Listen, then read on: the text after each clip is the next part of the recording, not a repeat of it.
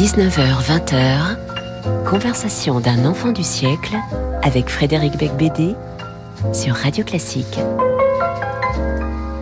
Oui, ça y est, ça a déjà commencé avec Simon Liberati. Bonjour Simon Liberati. Bonjour Frédéric Becbédé. L'enfant de cœur diabolique, né le 16 mai 1960 à Paris, fils du poète surréaliste André Liberati, il est le filleul de Louis Aragon. Son premier roman, Anthologie des apparitions, 2004, à l'âge de 43 ans, porte un titre qui évoque Nadja d'André Breton, autre ami de son père. Le journaliste à Glamour voulait se débarrasser du style de la presse féminine en publiant un premier roman dont la première phrase est fameuse. Claude était assis au Zodiac, un café de la Porte des Lilas à Paris, en train de lire l'introduction à la vie dévote de Saint François de Sales, quand il vit arriver la petite Véronique telle qu'en elle-même. Ce qui est étonnant dans ce catalogue de beauté fugace, c'est qu'on y trouve à la fois Jane Mansfield et Eva Ionesco. En quelque sorte, ce premier roman passait en revue tous les livres que Simon allait écrire par la suite. Nada existe, 2007, est un graffiti de Francis Bacon qui signifie à la fois que rien n'existe et que seul le rien existe. Simon Liberati a reçu le prix de Flore en 2009 pour l'Hyper-Justine, une dérive sadienne très érotique autour de la rue de Castiglione. Il se lance alors dans l'exofiction, non prétentieux, euh, que donnent les universitaires aux romans biographiques sur un fait divers ou une personnalité réelle. Le journaliste du magazine 20 ans ressuscite et fusionne avec le romancier décadent, comme l'enfant de cœur du collège Stanislas avec le noctambule satanique. C'est la consécration, il obtient le prix Femina en 2011 pour Jane Mansfield 1967. Suivront Eva 2015 sur sa rencontre magique avec Eva Ionesco qu'il épousera. California Girls 2016 sur le meurtre de Sharon Tate par la Manson Family. Puis un retour au roman dépravé avec Occident en 2019 et Les démons en 2020. Voici donc maintenant Performance en 2022 sur son histoire d'amour interdite avec sa belle-fille. Euh, mais vous nous direz, Simon, si euh, c'est de la fiction ou de la réalité fusionner cette histoire avec celle d'Anita Pallenberg quittant Brian Jones pour Keith Richards en 1969. Durant une heure, nous allons tenter de percer le mystère de Simon Liberati, l'écrivain fantomatique, le chercheur d'épiphanie, le catholique toxicomane, qui s'agenouille devant la beauté d'une créature aux yeux géants, aux longues jambes et à la maigreur squelettique, incarnant à la fois la mort et la résurrection. Voilà pour le portrait. Bienvenue Simon performance, euh, d'abord peut-être il y a un commentaire euh, sur ce que je viens de dire. Est-ce que j'ai dit des, des conneries? Non, il n'y a pas, il a pas de conneries. Au contraire, c'est très, euh, c'est très synthétique. C'est très, j'étais admiratif. J'écoutais ça d'un œil comme c'était pas moi, donc j'étais très euh, avec l'hostilité qu'on a pour pour quelqu'un d'autre. Et euh, enfin, je parle de moi là. Et, et non, non, non, il y avait pas. Il y a juste glamour. J'ai pas beaucoup. Si j'ai un peu travaillé avec Anne Chabrol, c'est vrai. C'est comme ça qu'on s'est rencontrés pour la première fois. Ah, oui. alors oui. Alors Dans le bureau d'Anne Chabrol. Ah mon Dieu. Alors ça, j'avais oublié. Pour moi, c'était, j'étais habillé en femme et c'était à l'anniversaire de Suzanne Barche au Mais euh, tu m'as pas vu parce que tu me connaissais pas et qu'en plus j'étais habillé en femme. Mais euh, mais ça devait être Kirka 91, donc je sais pas. C'était peut-être avant ou après. Euh, ça doit être après Glamour. Oui. J'ai donc on va pas faire semblant de ne pas se connaître, d'où le tutoiement. Oui. J'ai adoré Performance, ton dernier roman, sans doute un de tes meilleurs, très très enfin très au-dessus de ce qui se publie dans cette rentrée en termes de style. Ah, je suis d'accord. Euh, et je voulais commencer par une question simple. Ce titre, c'est évidemment une référence au film où jouait Mick Jagger, dans, qui était un film qui date de quelle année? Alors, Performance, ça doit être 70 ou 60. Hmm. Ça a dû être tourné en 60, 68, je crois. Alors, hmm. peut-être 68, je sais plus. Je suis pas hyper bon sur les dates de Performance.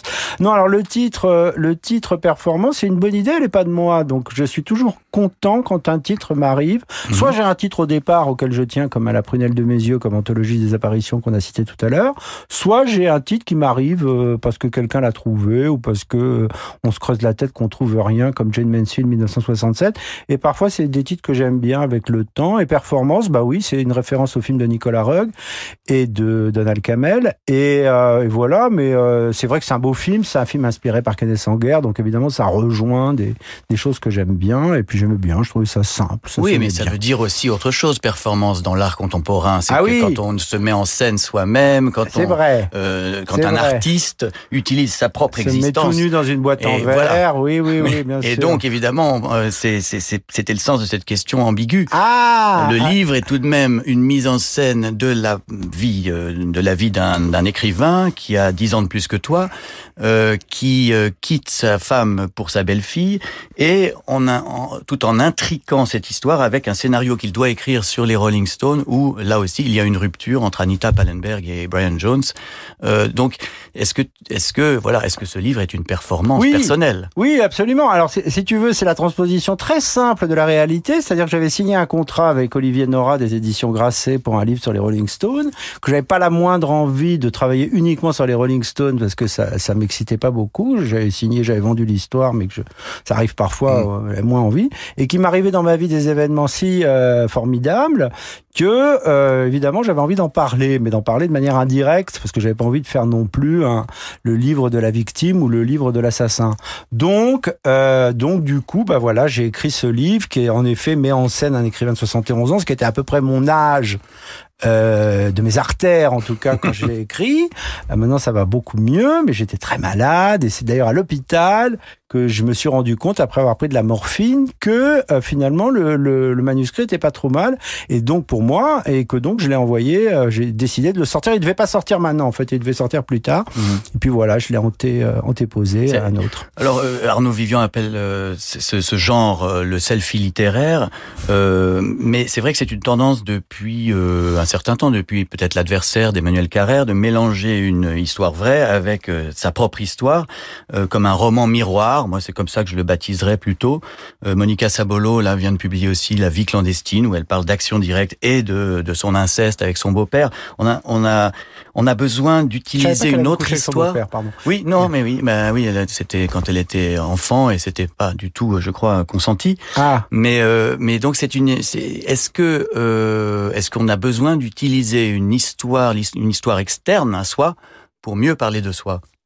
Oh oui, sûrement. Enfin, je sais pas. Moi, je, moi, je vais te dire, je, je fais ce que je peux. Et, et quand j'ai un contrat, je travaille beaucoup sur les contrats. J'ai un contrat, j'ai des dates de remise, et je me dis bon voilà, c'est comme euh, j'ai une urgence, et comme j'ai un stock, comme tu le faisais remarquer au début de ton de ton allocution, euh, c'est-à-dire qu'en effet, il y avait déjà Jane Mansfield, il y avait déjà un certain nombre, Eva Ionesco, il y avait un certain, certain nombre de choses dans le premier livre qui était.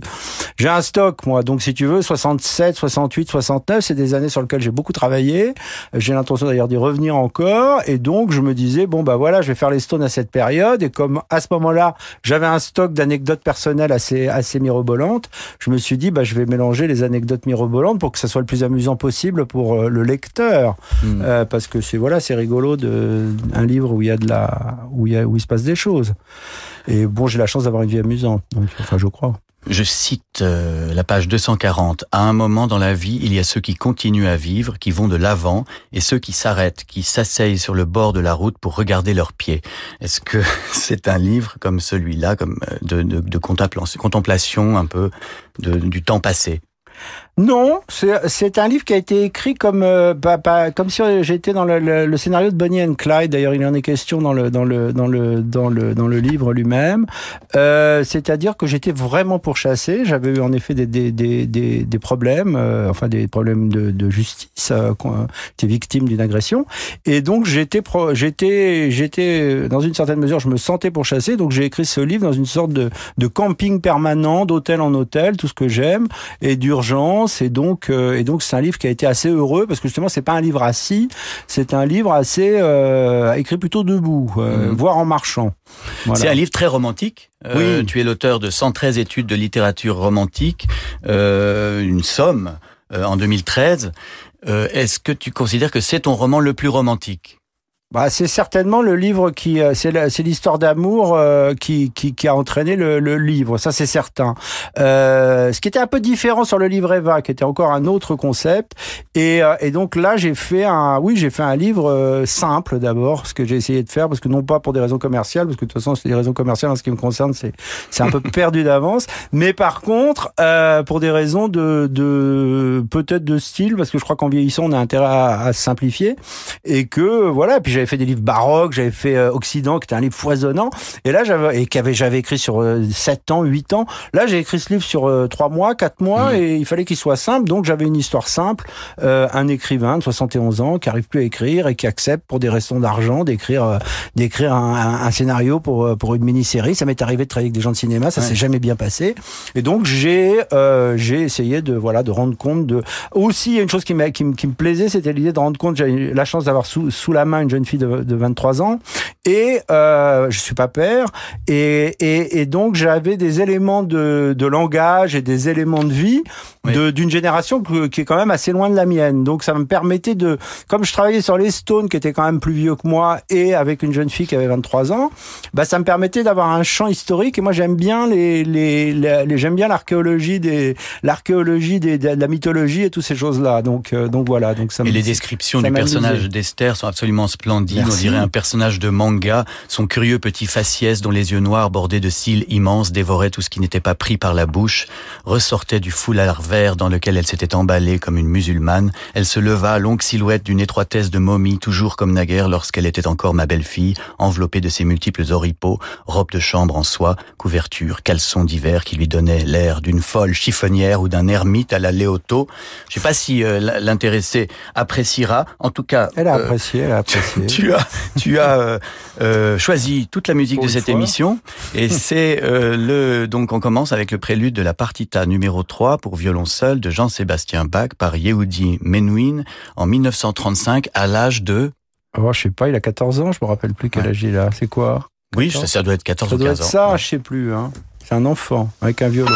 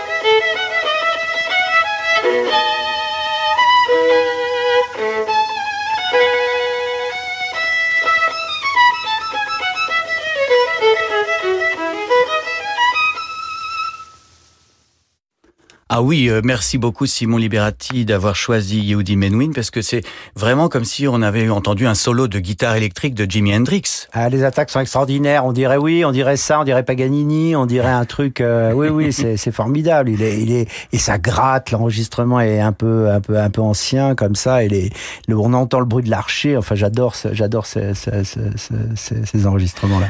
Alors nous parlons toujours de performance. Ton dernier roman qui est paru chez Grasset, où tu utilises Anita Pallenberg comme alibi pour coucher avec ta belle-fille de 50 ans de moins. Euh, tu aurais pu citer Colette, euh, qui, je le rappelle, a quitté Henri de Jouvenel pour son fils Bertrand, alors âgé de 16 ans. Et d'ailleurs, tu cites la fin de Chérie, page 95, comme un de tes romans préférés. Alors pourquoi préfères-tu la référence à Anita Pallenberg plutôt qu'à Colette? Bah, j'y ai pas pensé. j'ai souvent parlé de Colette. J'ai souvent parlé de Colette, mais euh, Anita, parce que Anita Pallenberg, je l'ai pas vraiment connue. Je l'ai croisée une fois ou deux. C'était Martine Sidbon qui était la, la styliste qui, avait, qui, qui l'invitait à mhm. ses défilés. Elle dégageait une charge euh, mortifère extraordinaire. Encore, euh, elle était, elle était vraiment plus, plus tout, toute jeune et très maigre comme ça. Et elle dégageait. Elle était, elle, elle, elle venait de s'inscrire. On parlait des gens qui, qui ne vieillissent pas. Elle venait de s'inscrire dans une école de stylisme à Londres. Elle, elle vivait qu'à Rasta. Elle, elle, avait tout oublié, elle se souvenait de rien de l'époque des années 70, mm. alors que euh, Faithful se souvient de tout. Faithful, c'est une, c'est une âme comme ça, très riche, très romantique, très truc. Pallenberg, c'était vraiment une tueuse. Et il y a ça, elle avait cette force, et donc ça, ça m'avait frappé. Donc je voulais rendre hommage à cette, à cette tête de mort que j'avais croisée dans les, dans les coulisses des, des mhm. défilés. Il y a dans, dans toute ton œuvre un aspect sombre, euh, voire satanique, hein, déjà dès Anthologie des apparitions en 2004, euh, mais ensuite avec l'affaire euh, de la Manson Family dans California Girls en 2016, puis même dans Les Démons en, en 2020. Euh, et je vais lire un petit passage. Euh, d'où vient cette fascination? Euh, Alors je lis ça. Euh, à quel âge ai-je perdu ma joie de vivre? Difficile à établir, quelque part aux alentours de 60 ans. Insidieusement, je l'ai dit, la nature m'est devenue moins amie, la consolation que j'y trouvais depuis mon enfance s'est envolée. Plusieurs livres où j'ai joué avec le mal ont, je crois, contribué à ce malheur. Est-ce que les livres qu'on écrit déteignent sur nos vies? Énormément, énormément. Les livres ont un côté, euh, comment dire, de d'augure il y a quelque chose d'augural dans l'écriture, c'est-à-dire que, alors moi, ça va pas être des annonces extraordinaires. quand j'écris Nada existe, il y avait un type qui avait une voiture et ma voiture arrêtait pas de tomber en panne et ça annonçait les pannes que, que j'avais. Bon, c'est médiocre comme annonce, mais ça peut servir, surtout avec les, les ordinateurs de bord qu'on a aujourd'hui. Mais euh, mais c'est vrai. Alors le satanisme pour moi, euh, dès le début, dès que j'écris, euh, dès que j'ai écrit anthologie, je me suis dit, je vais, tu sais, on, on fait de la cuisine avec des ingrédients. J'avais les petites filles prostituées 12-13 ans, euh, Christianef, un peu mhm. l'ambiance. Et j'avais les, les, la secte des narcosatanistes de Matamoros, euh, qui étaient les, les, les Mexicains qui, qui, faisaient des sacrifices humains pour pouvoir voler la cocaïne des, des Colombiens. Euh, et avec ça, euh, dont un travesti et, euh, et une majorette d'un mètre 85. Et donc, avec cette, cette, cette petite matière, si j'ai fait mon palomayombe, j'ai mhm. pris la marmite. Et donc, forcément, la marmite a donné plusieurs fois. Et donc, ça revient de manière régulière. Non pas que je sois un sataniste convaincu, ni même quelqu'un qui est, qui est une grande, j'ai une foi catholique ancienne et j'en ai parlé. Oui. Mais, euh, mais par contre, bon, voilà, je pense que de toute façon, Aujourd'hui, j'en ai même, j'ai même fait une conférence en anglais à Los Angeles qui était un échec total parce que je suis un anglais, j'ai un anglais épouvantable, mais où je disais que Hollywood, par exemple, était un centre euh, puissamment diabolique et ça se sent, ça se sent dans les rues, ça se sent. C'est pour ça que j'ai fait Jane, c'est pour ça que j'ai fait euh, Sharon Tate, mhm. et, et, ça, c'est des choses, oui, c'est des choses qui me poussent à écrire et, et puis as déjà cité euh, Kenneth Anger tout à l'heure au début d'émission et c'est vrai qu'avec les Rolling Stones, on est servi puisque il y a Sympathy for the Devil, mhm. il y a Their Satan Majesty's Request, mm. l'album et euh, le titre de la série qu'écrit ton narrateur. Ouais, euh, tu parles de l'ordre des Rosicruciens, d'Alistair Crowley. Tout cet univers, au fond, il vient, oui, il vient de, de, de ton éducation catholique. Non, il vient du rock. Il vient beaucoup du mm. rock. Je crois que le rock était partie lié. Il y a un, il y a un numéro spécial d'un journal dont j'ai oublié le titre anglais sur ça. Et, euh, et le rock est partie lié avec ça. Et donc, ça fait partie. Puis j'ai adoré Kenneth Après, c'est des choses que je peux peux pas, tu vois, je peux pas contrôler. Quand, quand je tombe amoureux de Jane Mansfield à 76, à 76 ans, en, 76, euh, en 76 ou 77, au moment Régine de Forge réédite euh, Hollywood Babylon et la version pauvre, mmh. rectangulaire, et il y a la photo de Jane, et je sais pas qui est cette blonde. Je sais que cette blonde va avoir une importance dans ma vie. Et moi, si tu veux, comme je suis un obsessionnel, à partir du moment où je trouve un fil, je tire, je tire, je tire. Donc je suis arrivé à ça en tirant plein de fils. Je suis retombé sur les mêmes endroits, les mêmes lieux, les mêmes gens, les mêmes dates. Et, du coup, la toile d'araignée s'est construite et, mon, mes, livres sont comme ça. Mais pardon d'être, de, peut-être d'arriver à des questions plus personnelles. Tu as le droit de ne pas répondre si tu trouves que je suis indiscret. Euh, mais dans le livre, donc, on se demande un peu qui est le diable. Est-ce que c'est Esther, cette jeune femme qui séduit le narrateur, ou est-ce que c'est sa femme Cora euh, qui devient violente, ou est-ce que c'est le narrateur lui-même qui euh, dit à un moment je savais maintenant qu'on continue à se regarder dans la glace quand on a tué quelqu'un.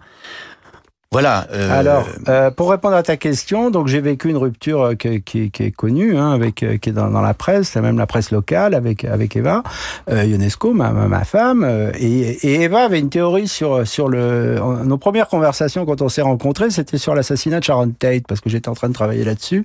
Donc, elle avait une théorie, donc j'ai pas, j'ai parfois pas, je suis pas capable de reproduire toutes les théories qu'Eva peut avoir, mais elle avait une théorie sur la circulation d'une force négative qui était pas la, qui était pas simplement le meurtre par des hippies euh, qui eux amenaient le mal dans un endroit euh, donné et qui euh, et qui auraient tué des pauvres victimes qui étaient là. Il y avait une idée de circulation et je pense que quand on s'est retrouvés tous dans cette maison euh, en confinement, en mmh. confinement, voilà, on va faire, c'est un roman du confinement. et là, je fais fuir tout le monde. C'est une performance en plein confinement, dans une maison de campagne, dans la forêt. Voilà, il y avait une énergie qui a été très bonne et qui est devenue très noire. Et cette énergie qui circulait, bah, je sais pas qui était porteur des forces mauvaises. Parfois c'était Eva, parfois c'était moi, parfois c'était ma, ma, ma, la jeune fille. Mais euh, mais voilà, ça, ça a circulé. De ça est sorti, de ce chaudron euh, diabolique est sorti euh, performance. Performance. Mais je, je me, moi, je me demande même si le, le meurtre de Sharon Tate n'a pas failli t'arriver chez toi, dans ta maison, et peut-être par ta faute. Euh, et à un moment, le narrateur euh, euh, envisage de se pendre dans les toilettes d'une, dans les toilettes pour handicapés d'une station-service en Espagne. et non, et sérieux, non, mais sérieusement, c'est un roman sur la peur de la mort. Oui. Que tu as frôlé. Bah oui, non, j'ai pas frôlé. C'est-à-dire qu'en fait, j'étais parti dans une espèce de, j'étais parti dans une équipée sauvage avec quelqu'un qui était euh, qui était très proche de moi par bien des côtés, mais qui euh, s'était un peu euh, révolté. C'est un peu comme si vous conduisez une voiture de course et que vous avez quelqu'un qui vous colle des coups de pied et que vous savez que si s'il y a pas un moment quelque chose qui se passe, et eh ben elle va finir par vous foutre dans le décor. Et c'est un peu ce qui s'est passé dans ma vie. Et donc je roulais assez vite. J'avais un train de vie qui était ce qu'il était, mais il fallait que je travaille. Et j'avais quelqu'un qui était donc si tu veux, la, la, fuite en avant, elle était terrible. Et euh, c'est vrai que, que, tout à coup, tout arrêté dans une histoire de, de sang et de mort, bah ça a créé un, ça a percé l'abcès, ça a créé une sorte de, de, de, de, je me suis retrouvé en apesanteur et euh, finalement là, quand j'ai repris cette fuite en avant dont je parlais tout à l'heure avec la petite, eh ben, euh, j'étais sorti d'affaire puisque j'étais euh, j'étais sorti de, ce de cette voiture qui fonçait à toute berzingue et qui allait finir dans le décor. C'est assez beau euh, quand le narrateur écrit, enfin dit, la beauté était tout pour moi, supérieure au bien, supérieure à la vie, supérieure à mon bonheur. Et le livre est aussi un livre sur bon la mort de Brian Jones, euh, peut-être un narrateur qui a frôlé la sienne ou qui, ou qui, qui danse avec la mort, disons, euh, avec euh, les drogues, avec une vie frénétique, comme tu viens de le dire. C'est aussi peut-être la peur de la mort de l'amour.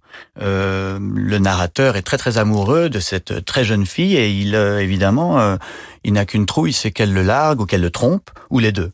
Ben oui, parce que si tu veux, le, le, le propre d'une histoire d'amour entre quelqu'un qui a, alors j'ai pas 71 ans, mais je les ai presque, euh, et quelqu'un qui a, qui a 25, 23, 20, une jeune fille, surtout belle, euh, surtout belle et très belle même. Euh, donc si tu veux, bah, forcément d'un côté, elle, a la beauté du diable, et, et, et l'autre, il a le diable à ses trousses.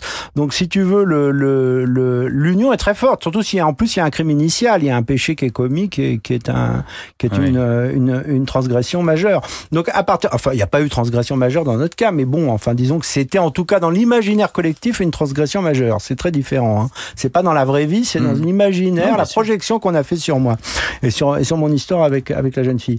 Mais, euh, mais euh, si tu veux, là-dedans, voilà, il y a une. Je me rappelle plus quelle était la question. Du non, mais c'est pas grave. mais c'est je dans la choucroute. Non, la transgression, c'est pas. En fait, en France, l'adultère bourgeois est une chose assez banale. En ah revanche, dans certains pays, tu aurais été lapidé. Mais ah.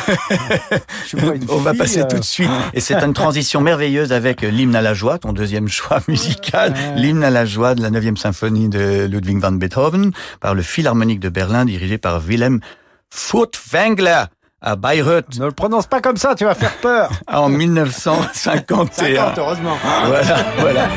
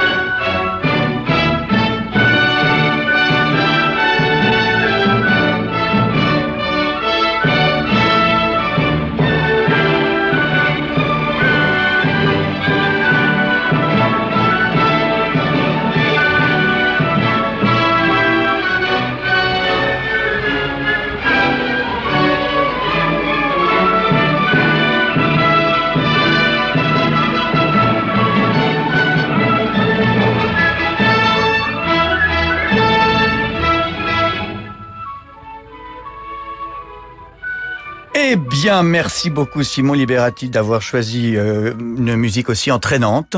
Ouais, c'est gay, hein C'était euh, l'hymne à la joie de la 9e symphonie de Beethoven par euh, Wilhelm Furtwängler à Bayreuth. Très grand, très grand chef. Et alors, tu, tu, tu, choisis que des, des morceaux qui datent d'il y a très très longtemps. Hein. Tu ah, n'aimes pas euh, l'actualité musicale. Là, c'est un enregistrement de 51. Il y a un enregistrement public de 43 ou 44 de Furtwängler à Berlin sous les bombes, de l'hymne à la joie où on entend les gens tousser, parce que ça doit pas être chauffé dans la salle. Et, et puis bon, il y a peut-être des, des maladies. Mais oui, j'aime j'aime les vieux.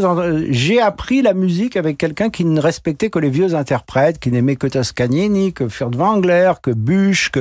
Hmm. Donc euh, je suis resté comme je suis pas, j'ai pas le temps véritablement de d'écouter beaucoup de musique parce que malheureusement j'écris et que je peux pas écrire en écoutant de la musique, je sais pas le faire. Moi non plus. Voilà et que je lis. Alors bon, la musique ça, ça a toujours été un voilà un, un, moment heureux euh, à des moments de ma vie et, et je suis obligé de me limiter à quelques morceaux et à quelques interprètes. Non mais tu n'as pas la nostalgie, euh, on ne doit pas culpabiliser ah, d'être nostalgique. Non, attention avec Furtwängler, là. Non, non, c'est juste, voilà, c'est des interprètes. Et je vous dis encore, il y a Toscanini, il y a, il y a, d'autres interprètes, il y a, il y a des, il y a des, il y a des euh, euh, on, on, entendra tout à l'heure Maria Callas. Oui, Donc, là, c'est plus, plus récent déjà. Oui, tout jeune. Voilà, une page de publicité. L'histoire de la musique, contrairement à une idée reçue, est peuplée de femmes, longtemps condamnées à rester dans l'ombre de leurs glorieux altères, pas du tout égaux à quel moment est-on suffisamment femme, mais pas trop, pour devenir compositrice? Voilà une intéressante question sur laquelle je vous laisse méditer. Femme majeure, chaque week-end à 11h sur Radio Classique. Tous les pianos Yamaha, la marque la plus jouée au monde, sont chez Nebou l'adresse des plus beaux pianos à Paris. Piano droit, piano à queue, numérique, piano silent ou hybride, Nebou et Ham propose dans ces trois magasins le plus grand choix de pianos Yamaha au meilleur prix. Venez choisir votre piano Yamaha chez Nebou et Ham, le centre piano Yamaha à Paris. Rendez-vous sur nebou-am.com. Nebou et Ham, la passion des beaux pianos. Urbain ou nature, ce mois-ci dans Résidence Décoration, le design se rêve pluriel. Côté tendance, zoom sur des lampes au design arty et les dernières nouveautés du Salon de Milan. Côté archi, des lieux d'exception à Paris, New York, au Chili ou en Grèce. Bientôt la rentrée? Suivez le guide pour s'équiper, ranger, agrandir. Résidence Décoration chez votre marchand de journaux. Jusqu'à 20h, conversation d'un enfant du siècle avec Frédéric Becbédé sur Radio Classique. Et nous sommes toujours au, piano-bar en train de deviser nonchalamment en compagnie de Simon Liberati, un des meilleurs euh, romanciers contemporains à mes yeux. Euh, Simon Liberati, nous allons maintenant jouer à un jeu que je viens d'inventer. Je vais lire des phrases qui sont des phrases de toi. Que j'ai ah, euh, que j'ai pioché dans toute ton œuvre et tu dois deviner euh, dans quel livre, dans quel lequel de tes livres tu as euh, écrit cette phrase. Hmm. Ça commence par une phrase vraiment très facile à deviner. C'est juste pour un test, pour voir si tu as bien compris le jeu. Si j'ai encore tous mes... on reçoit des personnes âgées, on a toujours un petit peu peur à un moment. Alors, aux basses heures de la nuit, le 29 juin 1967, ah, eh, eh, sur un tronc... Ah, ben, laisse-moi finir la ah phrase. je croyais qu'il fallait taper pour dire... Ah sur un tronçon de la route US 90. Ah non Non Mansfield 1967. Jane Mansfield 67. Hmm. Donc je la lis quand même parce est, je l'aime bien cette phrase, elle est assez euh, précise. Aux basses heures de la nuit, le 29 juin 1967, sur un tronçon de la route US 90 qui relie la ville de Biloxi à la Nouvelle-Orléans, une Buick Electra 225 bleu métallisé, modèle 66, se trouva engagée dans une collision mortelle. Qu'est-ce qui t'attire dans les accidents de la route? Alors ça, c'est mystérieux. Euh, quand j'étais enfant, j'avais 6 ans, j'ai jamais raconté celle-là, je crois. Euh, j'avais 6 ans, je voulais aller, j'étais dans un village qui s'appelait Verdal, au pied de la montagne Noire, dans le Tarn, et mes parents euh, étaient victimes de, de, de, cet enfant qui voulait tous les jours aller voir un camion accidenté dans une euh, dans un dans un cimetière d'auto, donc il fallait aller voir le camion. Et j'ai toujours été fasciné par les par les par les voitures cassées. j'ai adoré Weekend de Godard pour ces raisons-là. Crash de Ballard, non? Oui, alors trop c'était presque trop. Tu sais, il y a des trucs qui sont trop proches de toi. Donc Cronenberg, Ballard, j'ai pas jamais lu, et, et Cronenberg, bon, bah c'était trop proche. Puis je trouvais ça un peu ridicule, un peu cucul à praline, les scènes de, de sexe avec les, les périphes. Enfin, c'était pas mal. Et euh, non, mais les accidents en général. Et Jane, quand j'ai découvert l'accident de Jane dans un, ouais, dans une sur une photo, c'était, ça a été un choc. Mais pour te dire là, par exemple, cette phrase pour savoir que c'était une Buick Electra, machin, euh, que c'était ah sur cette route, que c'était le tronçon de route de, de temps à temps, j'ai passé, je sais pas, des semaines et des, et des semaines avant de retrouver exactement l'endroit où ça s'était passé. Donc c'est ça le plaisir aussi d'une phrase comme ça, c'est que tu te dis cette phrase initiale, cet incipit, ah il ben, a, il la maniaquerie d'ailleurs, un travail de sculpteur absolument. Ah ben, c'est quelque chose qui te caractérise, la, la maniaquerie et la précision, et je pense que c'est d'ailleurs euh, ce qui fait la qualité de ta prose, mon cher. Alors je te lis encore un extrait de toi et de devine où il est, dans un de tes livres. Oh, ma facelle Vega basse, auto belle et noire, que ne roulons-nous plus dans l'air tiède du soir? Alors, ça, ça pourrait être dans Nada Existe, j'en suis pas sûr. Non. Euh, alors, ça pourrait être dans Anthologie des apparitions, j'en suis pas sûr. Alors, ça pourrait être dans, euh, peut-être dans euh, 113 études de littérature romantique, mais j'en suis pas sûr. Et non, c'est dans Les Rameaux Noirs. voilà, bon. Alors, pourquoi j'hésite? Pourquoi j'hésite? C'est pas parce que j'ai pas écrit aucun de ces livres, c'est parce que tout simplement, cette phrase que tu viens de lire est un poème que j'ai composé quand j'avais 17 ans. Et comme je suis euh, pas paresseux mais collectionneur, j'ai intégré dans certains de mes livres des vieux poèmes, un sur Edwige notamment dans, dans je sais plus ben, Je l'ai ici. Sur Edwige, c'est Souviens-toi, moquette orange. Souviens-toi de mon bel ange. Eh ben ça, oui, ça c'est ça c'est dans Eva. Et, et ça, c'est un poème que j'avais écrit pour Edwige qui m'avait dit sur la piste du palais, je lui récité. Je me rappelle, elle m'avait dit, euh, oh, bah disons, c'est tout ce que je t'ai inspiré. Mais c'est déjà pas mal la preuve. Et euh, et, euh, et donc j'écrivais, oui, j'avais écrit un, un, recueil de poèmes, c'est des distiques qui s'appelait Foutit vexera chocolat. Donc Foutit et chocolat, je crois que c'est deux clowns. Et c'est une phrase de Jean de Tinan, si ma mémoire est mhm. bonne. Et donc j'avais j'avais fait ce petit recueil de poèmes qui doit exister quelque part et qui était euh, voilà. Et donc j'ai pioché dedans pour euh, de temps en temps dans mes bouquins. Pourquoi je te, je te lisais quelques vers de toi, c'est que tu es le fils d'un poète, euh, André Liberati, qui n'est plus, qui est parti, qui est disparu il y a neuf mois. Et, et, et au fond, si tu n'as peut-être pas osé être poète, c'est par respect pour ton père. Alors oui, parce que mon père, évidemment, là, je, lui tendais un, le bâton pour me battre, puisqu'il détestait les romans. Donc quand j'ai commencé à écrire euh, mon premier roman, il m'a dit, ah, j'avais 44 ans, il m'a pas dit touche pas ta barbe, mais il m'a dit, euh, non, tu vas quand même pas devenir romancier. Déjà que j'étais journaliste, c'était pas génial, mais enfin, bon, ça pouvait passer. Mais alors romancier, ça c'était vraiment pour lui, c'était le fond, de, le lit de la société. Et, après, tu es allé donc euh, à la télévision en état d'ivresse, en ma compagnie, et, et paraît-il que l'émission suivante où tu étais beaucoup plus plus sage, il t'a dit oh, il ne faut pas que tu te que tu normalises. Oui. Ouais. Moi c'était tout mon père, ça c'était tu sais ma mère euh, et mon père était de droite depuis les années, depuis mai 68 à peu près, il est devenu d'extrême droite en 68 et euh, il avait enfin d'extrême non une droite traditionnelle on va dire, anticommuniste en tout cas. Et euh, ma mère avait essayé de l'amener au meeting de François Fillon euh, là avant les élections, avant qu'il se fasse prendre dans les mhm. histoires du canard enchaîné. Et il y avait la Marseillaise, le drapeau français. Alors donc mon père avait 90 ans, il était sur sur l'esplanade. Et tout à coup il y a la Marseillaise et drapeau français. Il dit ah non ça je peux pas. et il est parti, il est rentré en métro, il s'est perdu. Bon, mais c'est vrai que c'est peu de gens savent que tu es le fils d'un ami d'André Breton, que, tu, tu, as croisé euh, dans ton enfance euh, Louis Aragon, et euh, ce qui explique peut-être pourquoi tu es un écrivain si tardif, parce qu'au fond, le premier roman Anthologie d'apparition, oui, tu le dis, c'est à 44 ans, c'est très tard pour démarrer dans la, dans la carrière. C'est vrai, mais je l'ai senti très vite. Alors, je, je, me suis dit au début, je me suis dit c'est une chance parce que comme j'avais l'air complètement fou, complètement défoncé et que j'ai commencé, comme tu le disais tout à l'heure, par une émission catastrophique, euh, je me suis dit on va on va pas trop m'en vouloir, tu vois. On va se dire bon celui-là, il va pas rester longtemps, donc on va pas être trop méchant avec lui. Donc euh, voilà, j'ai un vieux, tu vois, complètement fou et drogué. Euh, il y avait peu de chances que voilà. Et puis bon, du coup, je me suis incrusté et j'ai écrit des livres parce que sans doute, voilà. Peut-être aussi si tu écris autant, c'est c'est-à-dire là par exemple euh, un roman par an maintenant, le rythme s'accélère, c'est peut-être aussi parce que tu as commencé très tard et donc il reste plus énormément de temps pour travailler. Il y a ça, il y a cette urgence, il y a aussi tout simplement le fait que, que je, je vis avec ça en partie et donc j'ai besoin de trucs. Et puis j'aime bien écrire beaucoup. Ça agace, je sais, ça, ça, peut même euh, t'ennuyer. Non. Mais euh, pas toi, mais ça peut arriver. Mais moi j'aime ça, j'aime écrire beaucoup, j'ai toujours écrit beaucoup. Là je travaille pour Match, je m'amuse énormément. D'ailleurs je suis journal, je suis recensé comme journaliste sur Wikipédia. Alors tout le monde me dit mais pourquoi tu mets pas écrivain? Pourquoi c'est journaliste? Bah, D'abord c'est pas moi qui ai choisi. Hmm. Et puis j'aime bien journaliste, c'est pas mal. Il y a des antécédents. Mussolini, je crois, il est recensé aussi comme journaliste. ouais, Hemingway, disons. Voilà. Hemingway.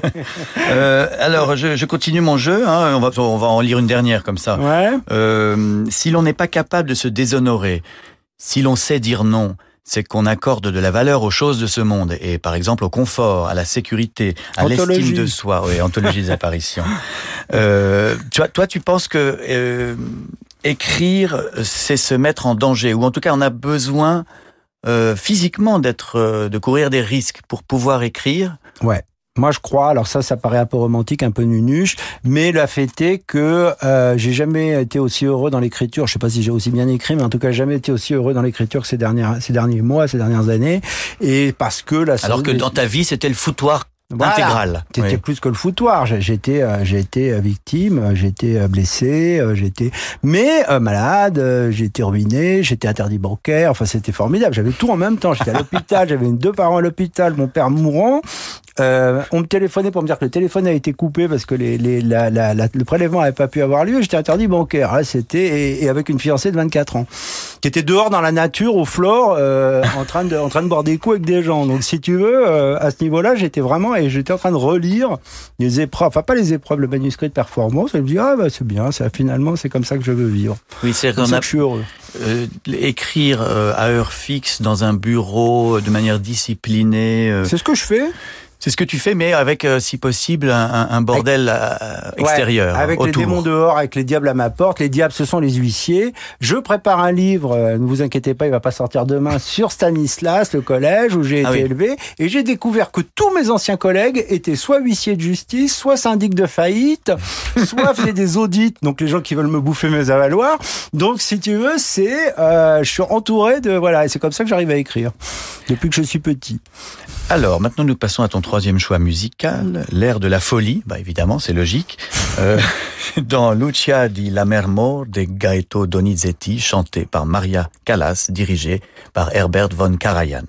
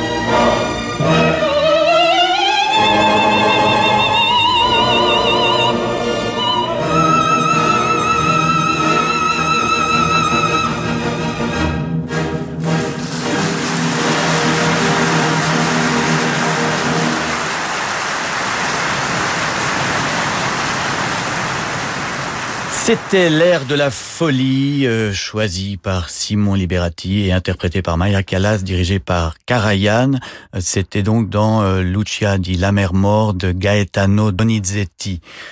cher Simon, je te prie de lire maintenant un extrait de ton dernier roman Performance, publié aux éditions Grasset.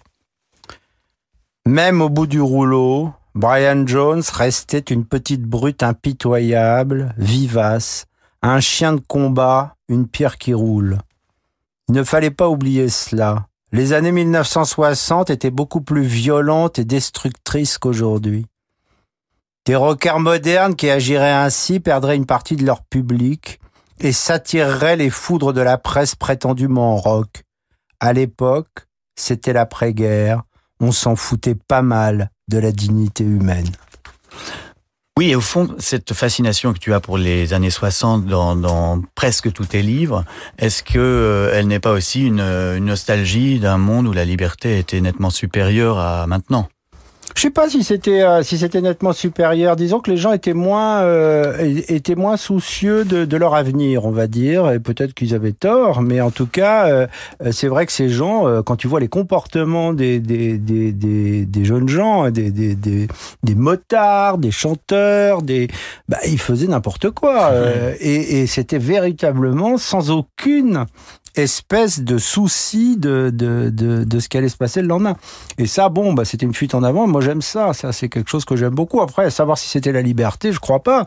Euh, quand on est défoncé comme l'était Brian, euh, et c'était pas, c'était pas la liberté, mais c'était, euh, voilà, c'était vraiment, euh, c'était, c'était la route sauvage, quoi. Alors, si par exemple tu t'intéresses plus à Brian Jones qu'à Keith Richards ou Mick Jagger, c'est aussi parce que eux continuent d'être sur scène à à 512 ans, alors que lui euh, est mort jeune, euh, noyé dans une piscine, sans qu'on sache d'ailleurs si c'est un, un meurtre, un meurtre ou une overdose. Non, alors là, si tu veux, oui. Moi, j'ai jamais aimé les Stones en fait tellement. J'aimais bien les, la musique. J'aimais pas particulièrement Brian on cherche toujours celui, euh, euh, enfin tu vois, celui qu'on aime bien, c'est souvent celui euh, auquel on voudrait être. Alors quand j'étais jeune, j'aurais préféré être Mick, Jagger que Brian Jones, et j'aimais pas beaucoup Keith Richard.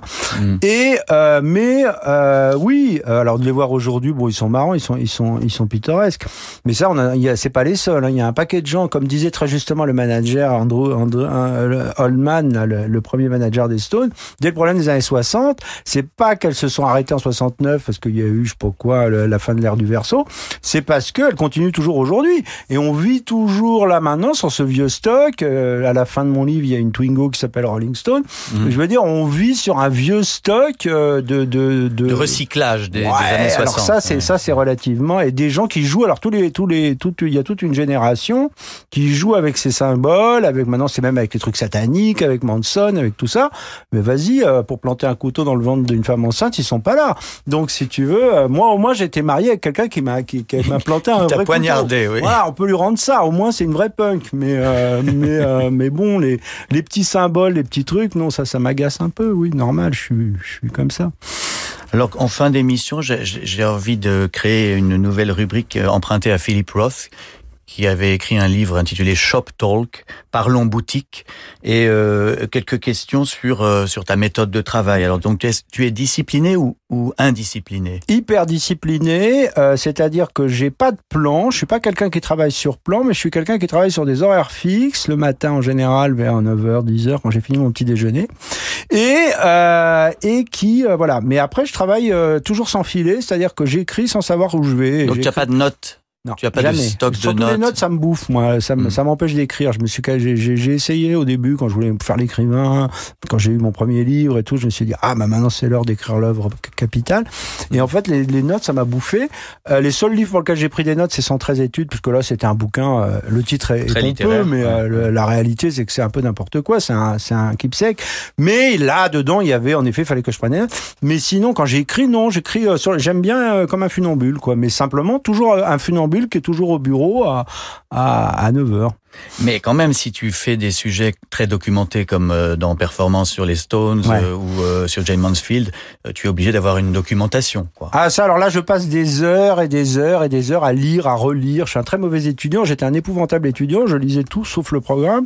Et donc, je passe là, je lis le programme. Et j'ai lu pour les Stones des trucs, des bouquins, des, des et parfois relu, relu. Je crois les mémoires de Marianne Faithfull, j'ai dû le relire neuf fois. Tu vois ce que je veux dire Jusqu'à ce que je m'intègre tellement le truc que ça devient comme c'était ma vie, quoi. Du coup, je le raconte comme si je l'avais vécu. Et c'est un peu ça le but. Quand je, quand mm. j'ai fait Jane, euh, c'était pareil. J'avais tellement intégré la vie de Jane que je voulais être Jane, quoi. D'ailleurs, je me suis suicidé. Enfin, je me suis raté, mais le jour de la mort de, le, jour de l'anniversaire de la mort de Jane Mansfield. Ah oui, oui, c'est un échec, oui, effectivement. Puisqu'on peut en parler maintenant. Euh... non, ce qui est bien avec les, les, suicides ratés, mm. c'est qu'on peut profiter de sa postérité. Ouais, exactement. Euh, le, le, on parle jamais d'argent avec les écrivains et donc ah, j'aimerais bien qu'on parle un peu de d'argent. Tu, tu, tu peux pas vivre de ta plume, donc tu exerces d'autres métiers, lesquels? Ah non non, alors détrompe-toi. D'abord, j'ai toujours été un très bon négociateur, donc j'ai j'ai j'ai la chance d'avoir le meilleur agent que tu connais sûrement, François Samuelson. Mhm.